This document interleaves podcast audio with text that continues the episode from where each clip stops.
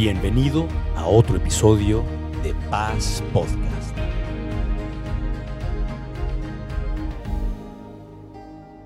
Estamos comenzando una nueva serie que se titula Gracias por la gracia. Y entonces estamos comenzando hoy esta serie hablando acerca de este concepto, de este atributo de Dios que es la gracia. Si tú te preguntaran qué es la gracia, ¿tú podrías responder? O sea, porque, no, no, no es eso de ser agradecido, no, no, se parece, pero no es eso, ¿no? Tampoco puede decir, ah, es que ese joven tiene mucha gracia para tocar la guitarra. No, eso tampoco tiene que ver con eso. O sea, de hecho, eh, eh, la palabra gracia en inglés no se, no se traduce este, thank you, o sea, no, es grace en inglés. Entonces, gracia es algo es un atributo de Dios y es muy importante conocer y entender de la gracia porque vamos a poder conocer y entender y relacionarnos mejor con Dios. Uno de los grandes problemas en este mundo hoy en día es que se desconoce a Dios, no conocemos a Dios. Y si no conoces a Dios, ¿cómo te puedes relacionar con Él? Y entonces por eso la gracia es importante, porque, si me ayudan cabina, atentos aquí con la pantalla de abajo, está apagada. Si entendemos la gracia, que es un atributo de Dios, o sea, un atributo es algo que Dios es, no que Dios tiene, ¿sí? es algo que Dios es, es parte de la esencia de Dios, la gracia, así como Dios es amor, también Dios es gracia. Dios dice de sí mismo en Éxodo 34, 6, yo soy el Señor Dios de misericordia, ¿y qué dice? Y de gracia. ¿Sí lo tiene ahí? ¿Sí? Nada más tú lo ves. ¿Sí lo ven todos?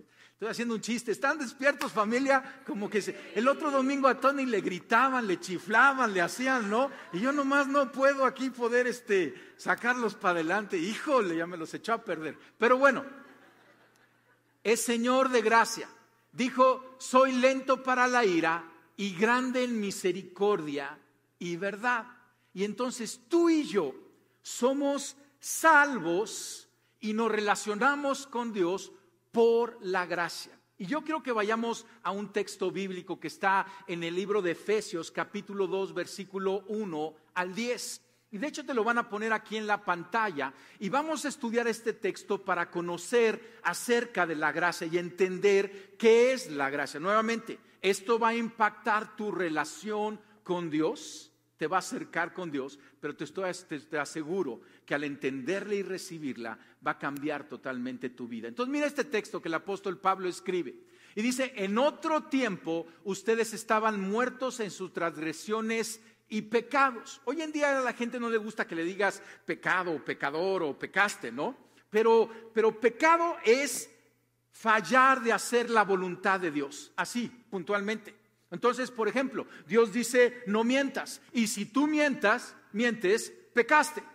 Y a lo mejor tú dices, es que todo el mundo lo está haciendo. Es lo que el apóstol dice. Estaban muertos en sus transgresiones y pecados, en los cuales andaban conforme a los poderes de este mundo. Se conducían, se conducían, según el que gobierna los aires, según el espíritu que ahora ejerce su poder en los que viven en la desobediencia. Entonces, pecado y desobediencia están muy relacionados, porque el pecado es desobedecer lo que Dios dice. Y hoy en día en el mundo se dice, no, es que, es que Dios está mal, es que más bien es esto. Y hay un pensar, que es lo que Pablo está diciendo, este pensar de desobediencia. Versículo 3, en ese tiempo, y está hablando de un pasado de nosotros antes de llegar a Cristo, en ese tiempo también todos nosotros vivíamos como ellos impulsados por nuestros deseos pecaminosos, siguiendo nuestra propia voluntad y nuestros propósitos como los demás. Éramos por naturaleza, fíjate qué interesante, merecedores de la ira de Dios. O sea, le habíamos echado ganas para merecernos la ira de Dios. Y aquí hay, algo interesante porque en, ocasiones eh, no tenemos ningún mérito en algunos asuntos. No hemos hecho nada para merecernos nada, ¿no? Pero hay otro término que es demérito. El demérito es que hemos hecho todo lo necesario para merecernos. Y es lo que está diciendo aquí. O sea, somos éramos merecedores de la ira de Dios. Ahora, esto está hablando de nuestra vida antes de Cristo. Y ahora vamos a entender la gracia, que está en la parte de blanco. Dice, pero Dios, me encantan los textos que dicen, pero Dios. Porque Dios da una solución. Tú y yo estábamos perdidos, estábamos eh, eh, en el pecado, en desobediencia y merecíamos la ira de Dios. O sea, no es de que Dios no me dé tu no es que ya me la gané totalmente. Pero mira el versículo 4, pero Dios, que es rico en misericordia, por su gran amor por nosotros. ¿Te acuerdas Juan 3:16? De tal manera amó Dios al mundo que dio a su Hijo unigénito para que todo aquel que en él cree no se pierda, mas tenga vida eterna. Por su gran amor por nosotros. Ahora entiende, Dios nos está amando aquí en el versículo 4 cuando todavía tenemos todo lo rojito. No habíamos hecho nada bueno. Éramos, o sea, puro demérito en nuestra vida. Andábamos en el polvo y en la mugre, pero Dios nos amó y nos dio vida con Cristo. Aun cuando estábamos muertos en nuestros pecados, la Biblia dice, la paga del pecado es muerte. Y Dios, por su amor, nos dio vida con Cristo. Y esto es clave, porque todo lo que estamos leyendo aquí tiene que ver con Cristo. A lo mejor cuentas cuántas veces dice Cristo o Cristo Jesús, ¿no? Vida con Cristo, aun cuando estamos muertos en los pecados, por gracia. ¿Por qué? por gracia ustedes han sido salvados. Y en unión con Cristo Jesús, Dios nos resucitó y nos hizo sentar con Él en las regiones celestiales. Jesucristo está sentado a la derecha del Padre y tú y yo somos unidos con Cristo y estamos sentados con Él en las regiones celestiales para mostrar en los tiempos venideros la incomparable riqueza de su gracia. O sea, rico en misericordia, la riqueza de su gracia, dice aquí, que por su bondad derramó sobre nosotros en Cristo Jesús. Nuevamente, Cristo Jesús. O sea, el puente para recibir la gracia de Dios es Cristo Jesús, porque por gracia ustedes han sido salvos, salvados mediante la fe. Esto es clave, es un versículo clave. Y lo repite Pablo en Romanos, porque por gracia ustedes han sido salvados por medio de la fe. Esto no procede de ustedes, sino que es regalo de Dios y no por obras para que nadie se jacte. Todo lo contrario. Las obras que hicimos eran para merecernos la ira de Dios. Y en ese estado, sin ningún mérito, es que Dios nos amó y nos dio vida con Cristo por su gracia. Y tú y yo entonces, en fe, o sea, la gracia ahorita vamos a hablar que es un regalo. Eh, y, tú y yo para recibir ese regalo necesitamos extender las manos. Si alguien llega en tu cumpleaños y te, te dice, aquí está tu regalo, y tú dices, no lo quiero, pues no lo vas a recibir. ¿Qué tenemos que hacer para recibir un regalo? Pues extender nuestras manitas, ¿no? ¿Sí? Y por ahí decimos, gracias, ¿sale? Pero entonces, por fe, no por obras. Y entonces fíjate qué interesante, porque en el versículo 10, o sea, vivíamos de una manera desastrosa. En Cristo Jesús recibimos su gracia y entonces dice, porque somos hechura de Dios, somos nueva criatura, las cosas viejas ya pasaron. Creados en Cristo Jesús, ¿para qué? Para buenas obras, las cuales Dios dispuso de antemano a fin de que las pongamos en prácticas. Y esta es la matemática. No son las buenas obras las que nos dan salvación porque dice aquí, porque, o sea, para que nadie se jacte, no es mediante las, las, obras, es la gracia y el regalo de Dios. Cuando recibimos la gracia, claro que vienen buenas obras en nuestra vida. La evidencia de la gracia son las buenas obras que hay en nuestra vida, porque tenemos un corazón cautivado y porque Dios ha preparado estas buenas obras de antemano para que tú y yo caminemos en ellas. Pero entiende, muchos se encuentran allá ¿Sí? Y dicen, no hombre, estoy perdido y ando aquí atascado en el lodo. Y entonces quieren saltarse la parte blanca y llegar a la parte azul para empezar a hacer buenas obras para ganarse el favor de Dios. No es cierto, está el desorden eso. La gracia es, la recibes de parte de Cristo. Y entonces, ¿qué es la gracia? Es un favor inmerecido. No habíamos hecho nada. Aún estando muertos en nuestros pecados, Dios nos amó y nos envió a Cristo. Y en Cristo tenemos vida. Cristo pagó por nuestras faltas. Entonces, es un favor inmerecido. Es una bondad de Dios para los que merecemos a causa del pecado solo su ira. ¿Te acuerdas del pasaje? Regrésame ahí al pasaje otra vez. O sea, dice que somos merecedores de la ira de Dios. Ah, pero Dios nos da la gracia, ¿sí? Y entonces ya no somos, o sea, nos libra de su ira y nos da el perdón, la salvación. Es la elección de Dios para amar, para perdonar, abrazar, aceptar, ayudarnos, aunque no hemos hecho nada para merecerlo. Ahora, esto es, esto es básico para nuestro caminar de fe y nuestro relacionarnos con Dios, porque entiende esto, la gracia no la podemos obtener. O sea, no es que ahí en la librería llegues y, oiga, ¿me da dos kilos de gracia? ¿Cuánto le debo? No, no, no, espérame. Si la gracia es un favor inmerecido, si la gracia viene del Padre sin que nosotros no podamos, no podemos hacer nada para recibirla. O sea, digamos, para obtenerla, lo que podemos hacer para recibirla nada más es extender nuestras manos y recibir este favor inmerecido, este regalo de gracia. No la podemos ganar. Es así como tu nacimiento. ¿Tú te ganaste el nacer? Y no, ahí cuando yo era quién sabe qué, le eché ganas y no, simplemente naciste, ¿no? O sea, tus papás son los que le echaron ganas, ¿sale? Pero entonces naciste. Por ejemplo, tu parecido, ¿hiciste algo para tener el, como eres? ¿No? Ah, es que yo pedí que tuviera pelo negro y yo un ojo azul y un ojo verde. Y no, si naciste con un ojo azul y un ojo verde, gloria a Dios. O sea, esa es parte de, o sea, así es la gracia, de repente lo recibes. ¿Sí? Es por amor, por aceptación incondicional de parte de Dios a nosotros. Entonces, la gracia es, es este atributo de Dios es algo que nos atrae a Él, porque no lo, o sea, es, viene de Él. Tú y yo no lo generamos, tú y yo no lo ganamos, tú y yo solamente lo recibimos de parte de Dios. Ahora entiende, como leíamos en el texto, o sea, estábamos en pecado, en desobediencia. Y la paga del pecado es la muerte. Había una deuda que tú y yo teníamos antes de Cristo.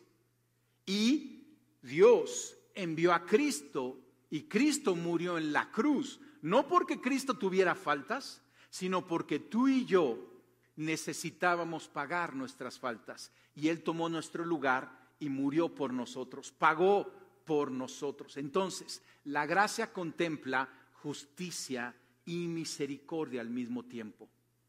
O sea, porque Dios también es un Dios justo, de justicia. Y Dios cuando da su gracia no pasa por alto la justicia, Él cumple la justicia. La justicia es pagar por lo que se debe, recibir lo que se merece. Ya decíamos, tú y yo estamos allá, pero no recibimos lo que merecíamos, sino que recibimos un perdón de Dios gratis. Misericordia, por el otro lado, es ser perdonado al no recibir lo que merecemos. Y entonces entiende, la gracia entonces es en Cristo Jesús, la oferta de Jesucristo como sacrificio por nuestros pecados significa que tanto la justicia y el amor de Dios se han mantenido y se han reconciliado. Entiende, Dios no está en conflicto. ¿sí? Y Dios no es que dé su amor y misericordia y entonces se ponga en conflicto con su justicia y diga, ¿y ahora qué voy a hacer? No, Dios viene y cumple toda justicia para que tú y yo podamos recibir toda su misericordia. Y eso es gracia. Y lo recibimos sin merecerlo. Está buenísimo, ¿no? Entonces, gracia es un regalo costoso de justicia y misericordia. Un regalo costosísimo de justicia y misericordia que recibimos por fe, la fe nada más es extender las manos y decir, está bien, lo creo, lo recibo, lo quiero, lo abrazo, ¿eh? me lo llevo. Esa es la fe, no es obras para merecerlo. El cual, este gran regalo costoso de justicia y misericordia, ¿sabes qué? No tenemos que pagar. ¿No, no te vuela el cerebro? No lo tenemos que pagar. Porque aunque sí nos sentimos deudores, deudores delante de Dios, como que decimos, Dios, eres tan bueno y tan amoroso como que siento que te debo, ¿sí? Pero Dios no le anda cobrando a nadie. Dios no anda diciendo, ay, espérame, yo te di mi gracia, ahora necesito que seas pastor el resto de tus días y que trabajes durísimo ahí en la iglesia. Y... No, las buenas obras que preparó brotan. ¿Por qué? Porque hemos sido llenos, revestidos, cubiertos, amados con su gracia. Un regalo costoso de justicia y misericordia. Va bien, ¿verdad que sí? Pablo dice, siendo justificados gratuitamente por su gracia, mediante la redención que es en Cristo Jesús. Todo ese texto de Efesios lo resume en este versículo, ¿sí? Siendo justificados. Tú y yo necesitábamos esa justicia porque nosotros no la teníamos. Y la recibimos gratuitamente en su gracia, en Cristo Jesús, la redención, el rescate. Tú y yo estábamos esclavizados al pecado y Jesucristo nos rescató. ¿Cómo nos rescató? Pagó lo que tú y yo debíamos y nos sacó de esa prisión de pecado. Eso es gracia. Está suave, ¿no? Ahora vamos a ir a un texto para entender más esto de la gracia en nuestras vidas. Y quiero que vayamos al Evangelio de Juan, capítulo 8. Y lo van a poner también ahí en la pantalla y lo vamos a leer de la pantalla, ¿sale? Y entonces es un día en la vida de nuestro Señor Jesucristo. Y dice aquí Juan 8, versículo 1, pero Jesús se fue al monte de los olivos, al amanecer se presentó de nuevo en el templo, y toda la gente se le acercó y él se sentó a enseñarles. Entonces los maestros de la ley y los fariseos llevaron una mujer sorprendida en adulterio y poniéndola en medio del grupo dijeron a Jesucristo. Pausa aquí, ¿no? Para empezar, ¿qué metiches estos, verdad sí? Obviamente aquí viene que le quieren meter un 4 a Jesucristo.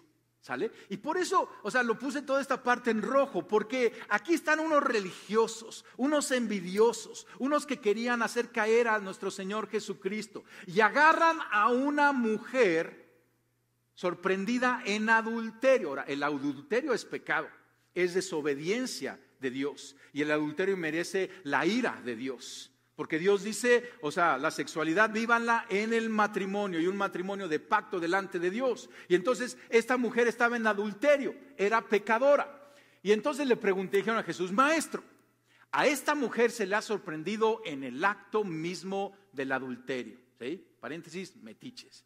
En la ley de Moisés nos ordenó apedrear a tales mujeres.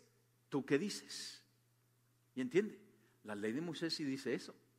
O sea, dice que el pecado tiene que ser quitado de la comunidad. Y entonces le ponen esta prueba a nuestro Señor Jesucristo. Con esta pregunta le estaban tendiendo una trampa para tener de qué acusarlo. Pero Jesús se inclinó y con el dedo comenzó a escribir en el suelo. Y ellos lo acosaban a preguntas. Entonces, hasta aquí esta etapa que estamos viendo, que es el caminar del mundo. Porque, o sea, imagínate la escena. O sea, imagínate a esta mujer culpable, pecadora. O sea, la mujer no habló nada. O sea, la mujer no se levantó y dijo, espérenme tantito, déjenme presentar mi defensa. ¿No? Y es que el mundo es así, yo fui llevada porque y en mi casa y faltaba. No, no, la mujer calladita. La mujer se estaba condenando a ella, a ella misma diciendo, sí, cierto, soy pecadora. ¿Sale? Porque muchas veces, y entiende esto, esto es importante, porque tú y yo somos la mujer. Y tú y yo no vamos a poder recibir la gracia si queremos pelear con nuestra justicia y nuestros argumentos. Es que todo el mundo lo hace, es que el mundo ha cambiado y es que, tanto es tantito y es que ahora hay una nueva definición de tal y tal cosa y si tú quieres tu justicia, quédate con tu justicia. Pero te voy a enseñar un mejor camino. Entonces la mujer callada, ¿sale? pero imagínate la vergüenza que estaba pasando la mujer. ¿Te la puedes imaginar? Enfrente de todo el pueblo. Yo creo que ni bien vestida estaba ahí. Quizás en mi desnuda estaba ahí. Quizás ya la habían golpeado. Y estaba a punto de que la mataran a pedradas. O sea, imagínate el sentimiento que tenía la mujer. Culpable, pecadora, sorprendida, avergonzada y a punto de morir. Pero, ¿qué crees? En la escena está Jesucristo. Esto es clave. Si en tu vida está Jesucristo, tú vas a tener historias como esta. Si no está Jesucristo, ahí sí, esa es otra historia. ¿sí? Pero mira, entonces dice, Jesús se incorporó y les dijo, aquel de ustedes que esté libre de pecado, que tire la, primera piedra. E inclinándose de nuevo, siguió escribiendo en el suelo. Entiende. ¿Por qué Jesucristo dijo esto de tirar la primera piedra? Porque estos hombres estaban al nivel de la justicia. Y Jesucristo, Él está en el nivel de la gracia, Él es Dios, ¿sí? Y uno de sus atributos es la gracia, el Padre, el Hijo y el Espíritu Santo. ellos tienen la gracia, ¿sí? Es un solo Dios trino. Pero Jesucristo se bajó al nivel de la justicia, donde los otros hombres estaban moviendo. ¿Verdad que a veces nos pasa que nos gusta el nivel de la justicia? ¿Sí? O no me dejes solo, ¿sí? Sí, gracias. O sea, no, es que es injusto y deberían de decirle. Y o sea, y estamos con la justicia hasta que nos toca a nosotros, ¿no? Y decimos, no, no, misericordia. ¿Sí? ¿Te identificas? Yo también, ¿sale? Entonces Jesucristo se baja al nivel de la justicia, el que esté libre de, de pecado, que tire la primera piedra. Y entonces dice, al oír esto, se fueron retirando unos a otros, comenzando por los más viejos, hasta dejar a Jesús solo con la mujer, que aún seguía allí. Yo me imagino la mujer a lo mejor estaba de rodillas ahí en el suelo y, de repente nada más estaba esperando la primera pedrada porque dijo, pues este, pues aquí va a salir algún justo, ¿no? Que dice yo si tengo justicia y demás, pero dice que ellos, o sea, condenados, ¿no? Por sus propios pecados, pero de repente la mujer abrió el ojo y como que no vio a nadie, pero vio a Jesucristo. Y a lo mejor dijo, ¿será que este me va a pedrar?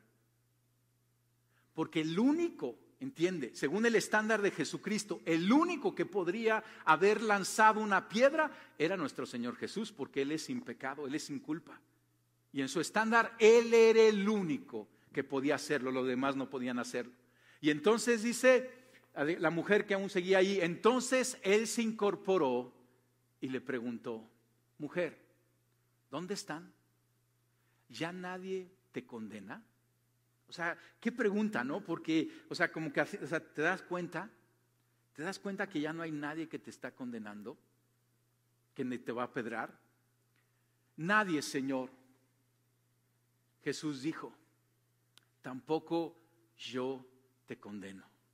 Gracias, gracias. Merecedores de la ira, pero en Cristo Jesús tú y yo recibimos perdón tampoco yo te condeno. Ahora, aquí hay una pregunta, porque dices, ¿y el pecado de esta mujer qué va a pasar? Porque Jesucristo no lo está condenando. ¿Y entonces qué va a suceder con el pecado de esa mujer? Capítulos más adelante viene la crucifixión de nuestro Señor Jesucristo. Y en la cruz Jesucristo llevó nuestros pecados. Tomó nuestro lugar. El Cordero de Dios que quita el pecado del mundo fue sacrificado en la cruz y el derramamiento de su sangre pagó por nuestros pecados. Y es en esa base, con toda justicia que Jesús hizo, tampoco yo te condeno, porque yo voy a cargar con tus pecados. Y luego ve la parte de azul, ¿te acuerdas en otro texto la parte de azul? Y le dice, ahora vete y no vuelvas a pecar. ¿Entiende esto? Y esto es muy importante porque Jesucristo le dice, o sea, siga adelante tu vida. Pero Jesucristo no le dice, siga adelante y procura ser más discreta. Le dice, no peques más, no vuelvas a pecar. O sea, a Dios sí le importa el pecado. ¿Por qué no le va a importar? Si Él tuvo que enviar a su Hijo para morir por nuestro pecado. Ahora entiende, o sea, Jesucristo le dice, eso que hiciste yo no lo condeno, yo lo voy a cargar en la cruz, pero que tu vida sea diferente, ¿te acuerdas? Efesios 2.10, o sea, buenas obras que Él preparó de antemano. Yo te hago la pregunta, porque el texto ya no nos los dice, ¿cómo crees que vivió esa mujer? ¿Cómo crees que llegó esa mujer a su casa? Yo me imagino que ese día llegó a su casa ¿sí? Y a lo mejor se echó un baño de, gozo y de gracia y de alegría y de decir, ya no más, me voy a apartar de esta vida. Porque fue cambiada por la gracia. Y a lo mejor tú dices, oye, pero el texto bíblico no lo dices, ¿cómo puedes dar testimonio de eso? Por mi propia vida. Y por tu vida, ¿no? ¿No nos pasó eso a nosotros? ¿No fuimos cautivados con su gracia? No pidió nada de nosotros y nos dice, aquí está el perdón, aquí está la reconciliación, aquí está la limpieza y tú y yo la recibimos y decimos, te debo algo Dios y dice Dios, no me debes nada, nada más vive una buena vida, camina en las buenas obras y caminamos agradecidos con Dios si hemos experimentado su gracia. Tú y yo vivimos bajo la gracia después de la cruz de Cristo Es el lugar donde se liberó toda la gracia, donde se cumplió toda la justicia y se, y se liberó toda la misericordia de Dios, el lugar de gracia. Y todos, entiende esto, todos nuestros días nos relacionamos con Dios en base a su gracia. Nuestros días antes de Cristo entramos en relación por su gracia, pero Dios nos amó tanto, que dio a su Hijo Jesucristo. Y después de Cristo nos seguimos relacionando con Dios por su gracia también. ¿Sale? Entonces, Pablo dice en 1 Corintios 1:4, gracias doy a mi Dios siempre por vosotros, por la gracia de Dios que os fue dada, ¿y qué dice? En Cristo Jesús. Es en Cristo Jesús. ¿Sí? La gracia que Dios nos dio se deletrea Jesús. Jesús. Y nos relacionamos con Dios en base a su gracia. Yo necesito un voluntario. ¿Quién, quién, me puede? Tú te ves bien, bien, voluntario. Este, pásale para acá. Entonces, este, te voy a pedir algo, ¿sale? Te voy a dar este globo. Aquí, aquí quédate abajo, si quieres, aquí en esta parte, para que tengas espacio. ¿Cómo te llamas? José. José. Entonces, mantén ese, ese globo, empieza a pegar hacia arriba, ¿sí? Y empieza a mantenerlo en el aire. Ese globo representa tu relación con Dios. Y entonces, manténla, no se te va a caer, por favor. Entonces manténla arriba y, esfuérzate y a lo mejor le pegas un poquito porque tu relación con Dios tiene, tiene que crecer, ¿sí? Y mientras José está ahí echándole ganas a su relación con Dios, yo vengo por mi relación con Dios, ¿sí?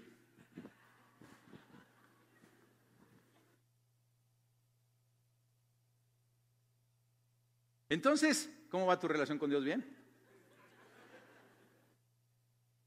Echa, súbela un poco más. Yo voy a hacer subir también mi relación con Dios un poquito más. ¿Cómo me estoy esforzando? No te distraigas, no, se te va a caer, ¿sí? Más alto, más, a ver si llegas como yo. Es, échale eso, eso, ahí vas, ahí vas, ¿sí? Ándale, José, religiosote, ahí andas. No, híjole, no le ayuden, es su relación personal, ¿sí? Esto es gracia. ¿Lo entiendes? Muchas veces estamos así, aún ya en Cristo. Y estamos esforzándonos y estamos moviendo y a veces decimos, ay, qué pesada es la vida cristiana. Y de repente yo digo, ¿será que no hemos entendido la gracia? Porque depende de Dios, no es por nosotros. Y así debe de estar nuestra relación con Él. Si le ganas, José. Ya, si quieres, ya. Dale un aplauso a José.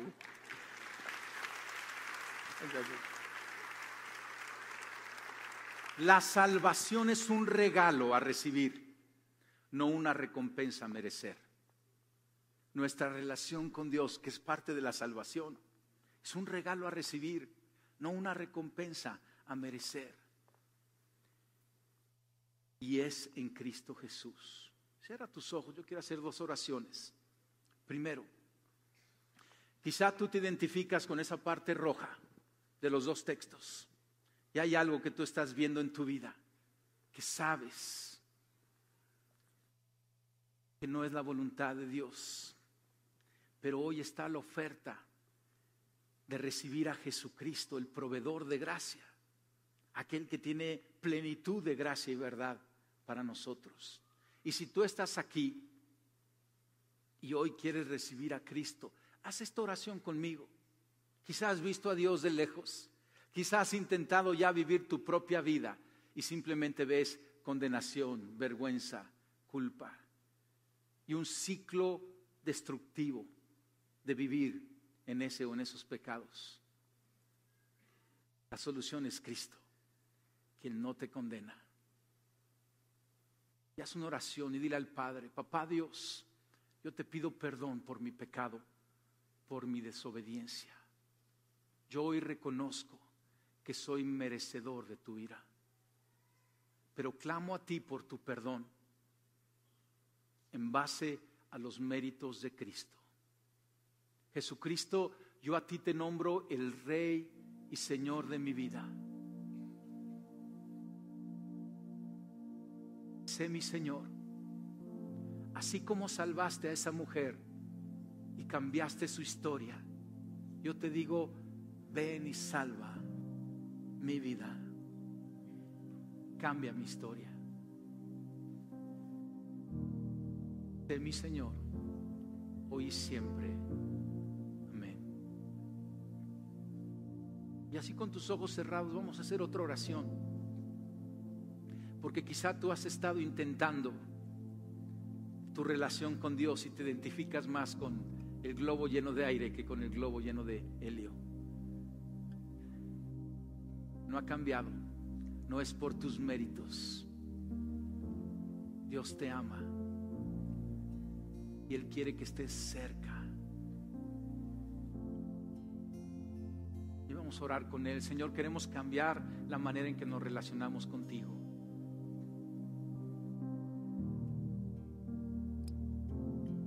Caminar en la gracia, estar en la gracia, vivir bajo la gracia.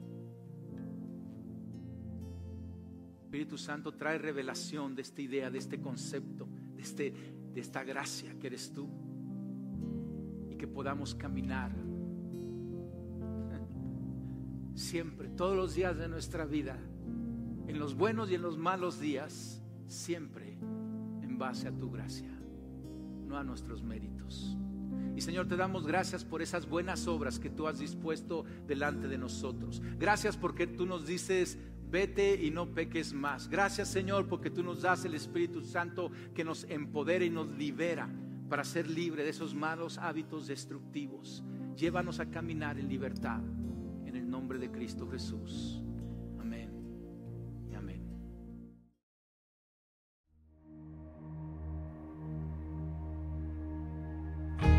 Gracias por acompañarnos en este episodio de Paz Podcast. Confiamos en que hayas encontrado paz, ánimo y propósito. Síguenos en nuestras redes sociales como arroba Iglesia Paz y en nuestra página como iglesiapaz.org.